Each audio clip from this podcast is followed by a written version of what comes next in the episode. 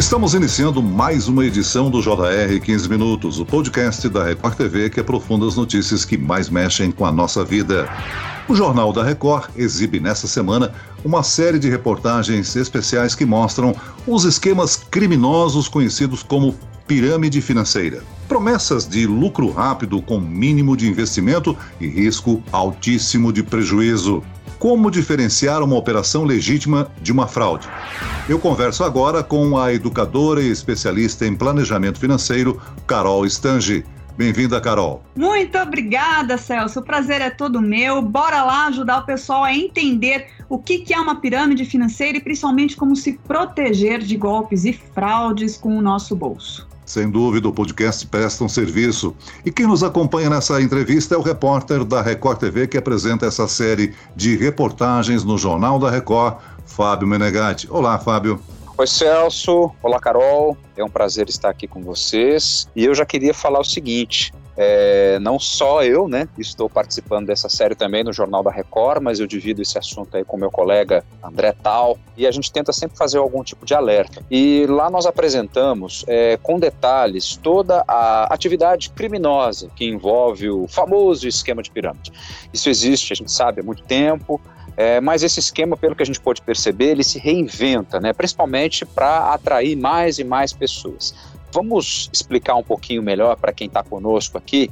Carol, o que é um esquema de pirâmide? O esquema de pirâmide é uma promessa de investimento de rentabilidade certa, garantida, sem riscos, rápida para poucos e bons. São promessas que isentam o investidor de qualquer tipo de erro e, justamente pela rapidez com que se demanda que esse investidor dê a resposta, não há nem tempo hábil, muitas vezes, de que ele consiga fazer as pesquisas nos órgãos para saber se esse investimento é realmente registrado no Brasil e se ele é regulamentado no nosso mercado brasileiro de investimentos. Por que, que é uma atividade considerada ilegal? Quando a gente pensa em pirâmide financeira, vamos pensar do início. Por que, que ela carrega esse nome?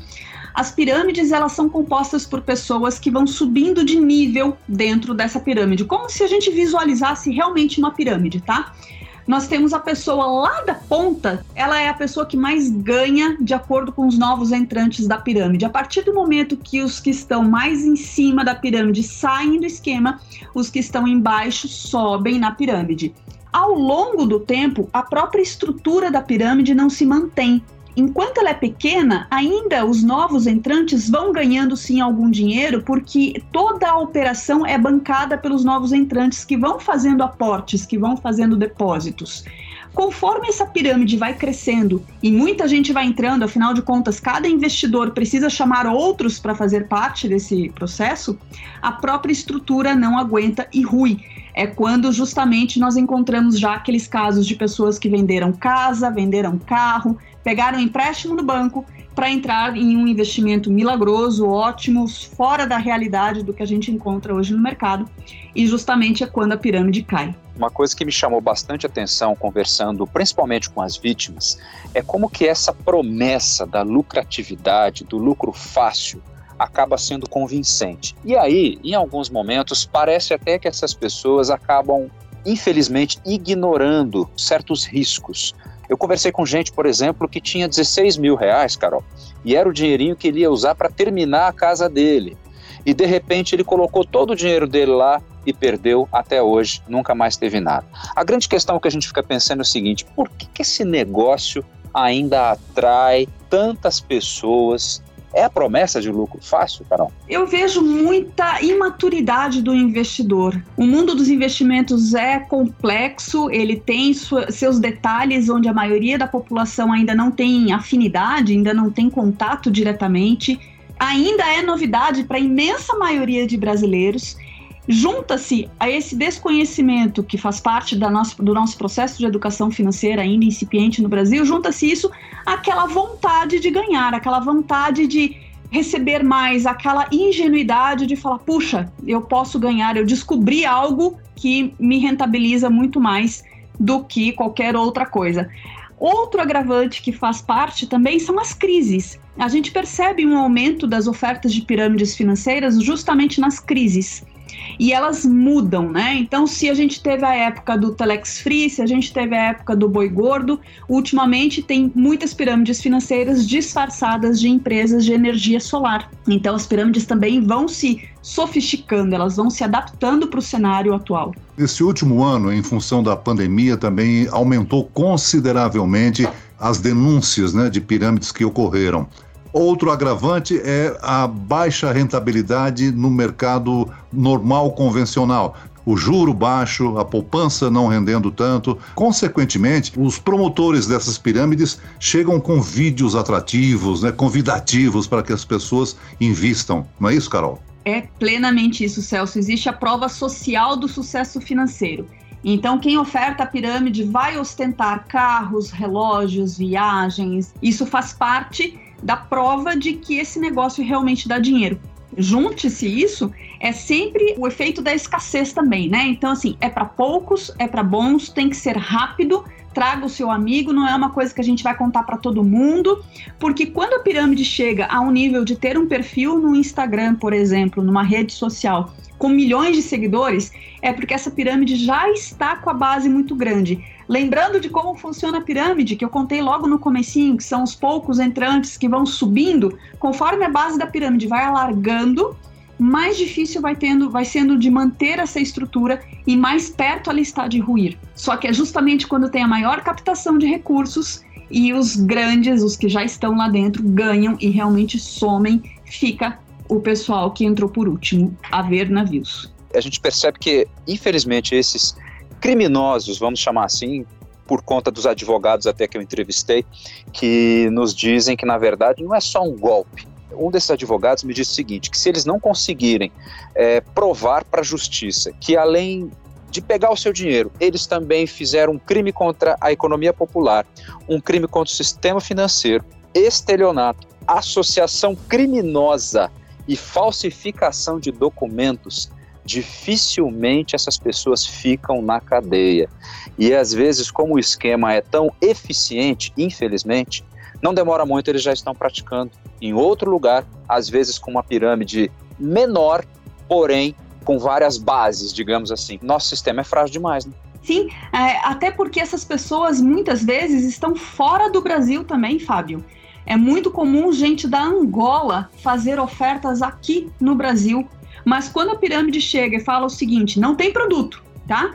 É, não tem nenhum produto físico, não tem um relógio, um tênis, um barco, um carro, não tem nenhum produto. E ele fala o seguinte: olha, para você fazer parte desse meu investimento rápido, fácil, garantido de rentabilidade de 2% ao dia, de 6% ao dia, de 30% ao mês, e para fazer parte desse pacote, há o pedido da compra de um determinado plano. Então, existe o plano prata, ouro e bronze. Quanto mais você comprar desse plano, mais rentabilidade você ganha. Então pensa comigo, a sofisticação chega a tal nível que eles escalonam a rentabilidade. Se você comprar X moedas do pacote, você tem uma rentabilidade de 5% ao dia. Se você comprar X pacotes do plano ouro, a sua rentabilidade vai para 10% ao dia. Então isso também fa favorece com que mais gente entre e com que mais gente é, ingênua acabe acreditando nesse processo. E muitas vezes os textos são bem escritos. Alguns textos a gente percebe pelos erros de português, pelos erros de ali concordância, da, de uma conta básica de mais e menos que não fecha a conta, mas alguns são extremamente sofisticados, com e-mail, com link, com site, com páginas de vendas, e são essas que acabam arrebanhando grandes quantidades de investidores. Agora, Carol, o marketing multinível ou marketing de rede é uma atividade legalizada? Não pode ser chamada de pirâmide, né? Não, o marketing multinível é uma atividade regulamentada, legalizada, só que ela é baseada em um produto. Existe a venda de um produto.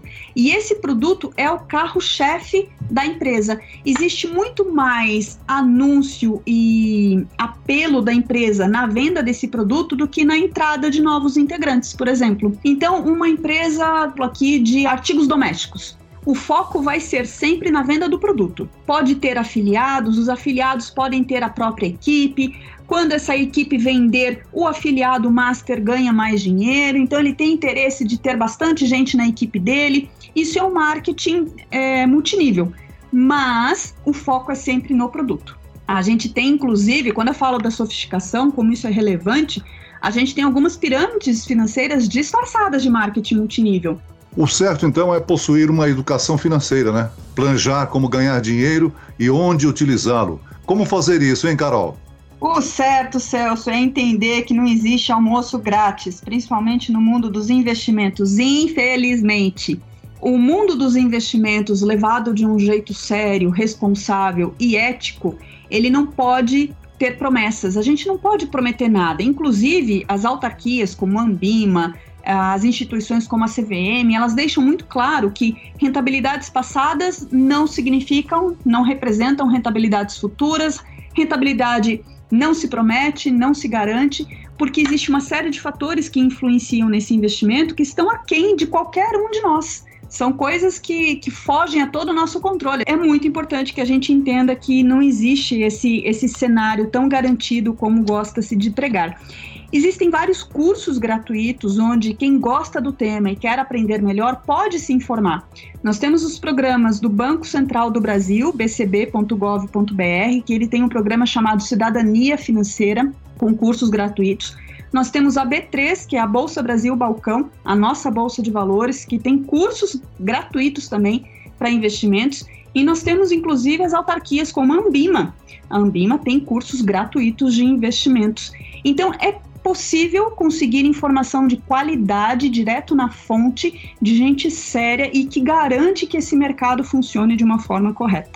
Eu entrevistei uma economista, na verdade a Bruna Aleman, e ela me disse o seguinte: com o atual cenário, você na verdade ganha dinheiro é trabalhando, porque os investimentos você tem que ter muita cautela, inclusive com base nesses cursos que você falou, para que a gente não tivesse nenhuma perspectiva de incorrer no erro.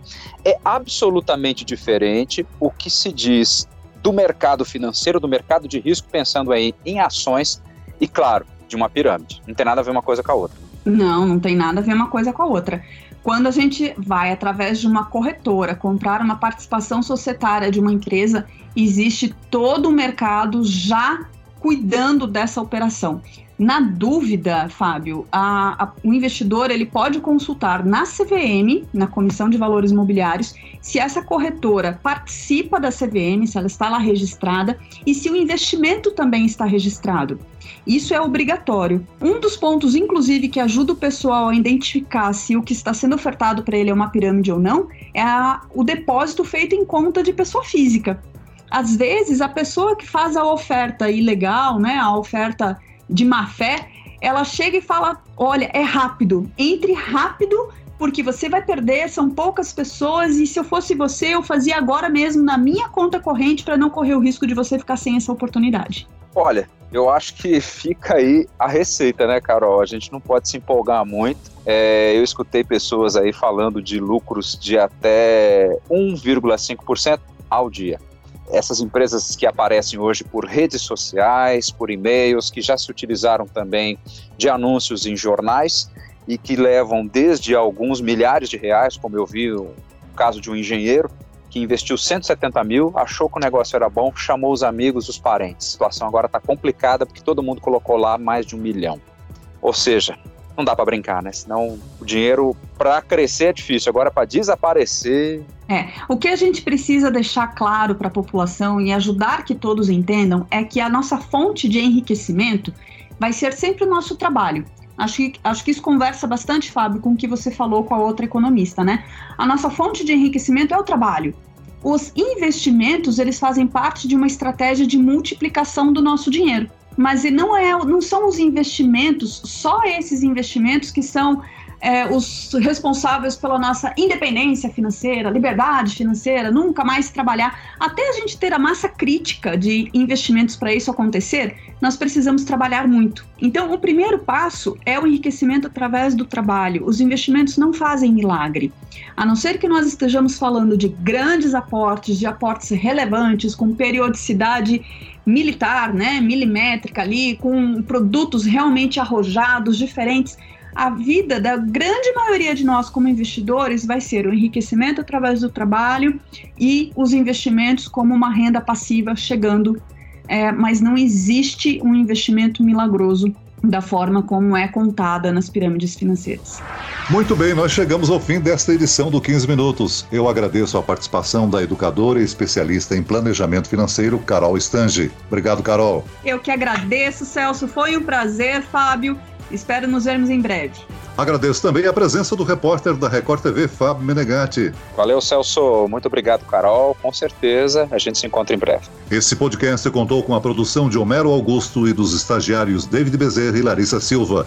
Coordenação de conteúdo Camila Moraes e Luciana Bergamo. Sonoplastia de Marcelo Aguiar.